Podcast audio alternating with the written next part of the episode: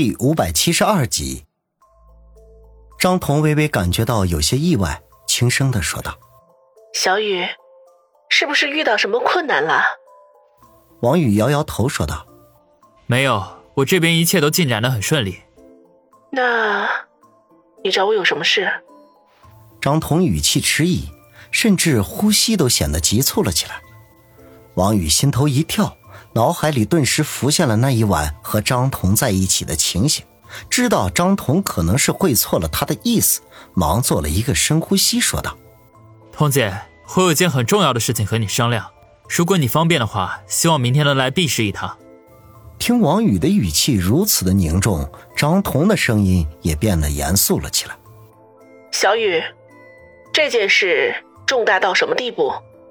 或许它能够改变我的一生。”王宇干涩的说道，张彤顿时陷入到了沉默当中，许久之后才说道：“好，我明白了，把时间和地点发给我，我会准时赴约的。谢谢你，见面再说。”张彤丢下一句，收了线。王宇叹了口气，其实七皇当中，他最信任的是居北方，不过眼下这件事儿，他必须找张彤才行。因为在他们七人当中，张彤才是李天傲的左膀右臂，事关重大，有他相助才可以。次日一早，王宇开车出门，准备先加满油，然后直奔 B 市。此行他不打算带任何人，这件事情他打算暂时秘而不宣。不想刚从加油站出来，王鑫的电话就忽然打了进来，他不知道何事，按键接通，小心。一大早打电话干什么？笨蛋老哥，今天我中考，你不是答应我和希儿要送我们去学校的吗？王鑫气鼓鼓的说道。王宇这才想起，昨天接陈远电话之前，他的确和王鑫约好今天送他们去学校，自己在外边陪考的。可是后来陈远的一个电话，使他彻底的把这件事情给忘到了脑后，连一点蛛丝马迹都没有。小杰，对不起。我今天有非常重要的事情要去处理，我让小东北陪你们吧。王宇无奈，只得解释。哼，言而无信的家伙，你以为我愿意让你陪吗？还不是小嫂子，昨晚一直念叨着，如果有你这个色鬼老哥陪着，他肯定会超常发挥的。王鑫生气的说道，话筒里隐约还能听到于雨溪阻止他胡说八道的声音。王宇摇了摇头，正色的说：“小心。”不要胡闹了！你跟希儿一定都要好好考试。等你们考上第一高中，我请你们吃大餐。哼，鬼才信你！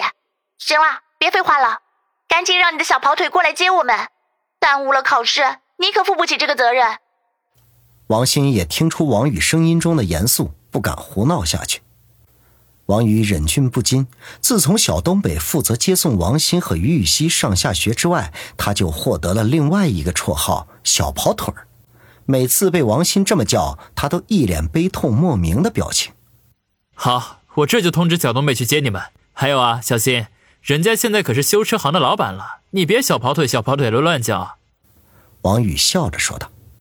话筒里传来王鑫一连串的坏笑声，显然他压根儿就没有把王宇的话当做一回事儿。B 市，对于王宇来说既陌生又熟悉，陌生。是因为他对 B 市的一切几乎一无所知，无论是那林立的高楼大厦、川流不息的车海，或者是熙熙攘攘的人群，对他而言都是极其陌生的。而熟悉，则是因为他人生中很多的第一次都在这里发生过，比如第一次和林雪飞滚床单，再比如第一次遇见李九。回想起被李九追杀的那一幕，他的心中泛起一丝冷厉来。那个时候，他就是一个无名小卒，就是一只徘徊在尘埃中的蝼蚁，随时随地都有可能被人捏死。可是世事无常，时过境迁，他也变得今非昔比。如今的他，只要跺跺脚，春城也会跟着颤三颤。这是因为他除了有不菲的身家之外，还有绝对的实力，足够令人忌惮。此时此刻，他只身而来，就算是李九想要再次对付他，恐怕也要掂量一下得失。车子穿过繁华的市区，最后转入去翠玉山的公路。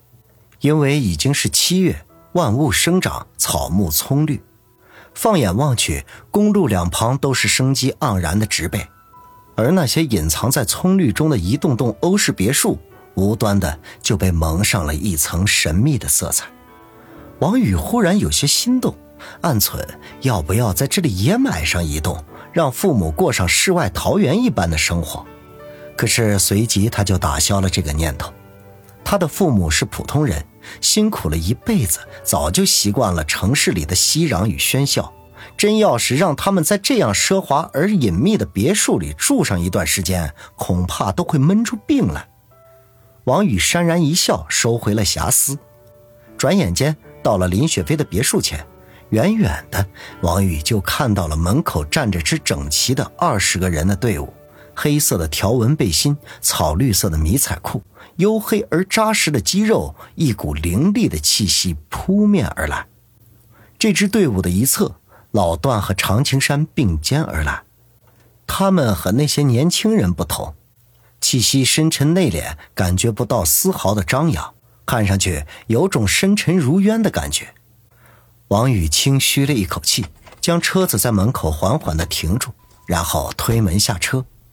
顿时，整齐洪亮的声音从那支队伍中响起：“宇哥好。”短短的三个字，竟然使王宇感觉到血液在沸腾，似乎回到了在部队里的那些岁月。他定了定神。目光从队伍中的每一个人身上划过，然后中气十足的说道：“兄弟们，大家好。”二十个年轻人顿时挺直了腰板，对王宇行注目礼。老段一言不发的走了过来，向队伍右手边的第一个人说道：“把王先生的车开进去。”那个青年点了点头，小跑到王宇的车前，钻进车里，发动车子。然后猛然打火，车子原地转了个一百八十度，嗖的一下从大门口窜了进去，在别墅前的草坪上画了一个完美的弧线，最后车尾一摆，戛然而止。整个动作一气呵成，堪比电影里的特效。他叫吕明，是某部队汽车连的退伍兵，除了车技了得之外，散打也在行。老家在北方的某农村，家中兄弟三人，他是老幺。退伍后一直在 B 市给人当司机。老段简单的介绍道。王宇看着关好车门向这边跑过来的青年，微微的点了点头，已经明白老段话里的意思，当下说道：“好，以后就让他给我们当司机。”老段微微一笑：“哼，没问题，不过他的薪水要重新安排一下。”好说。这时候。吕明已经到了跟前，垂手而立。老段说道：“小吕，以后你给王先生当司机，薪水由王先生安排。”吕明眼中顿时露出喜色，感激的说道：“ 谢谢王先生。”王宇颔首一笑，他身边的确需要这样一个人。老段向吕明说道：“归队。”吕明点头应是，返回队伍当中。剩余的那十九个人均是露出羡慕的神色来。王宇虽然对训练没有什么心得，可是对于这些和他年纪相仿的年轻人的心理却是十分的了解。见此情景，便对老段说道：“我白天没什么事情，一会儿安排大家展示一下这段时间的训练成果，还有安排人下山采购一些食材。咱们下午来个烤肉大会，大家联络联络感情。”老段对王宇的决定没有露出丝毫表情。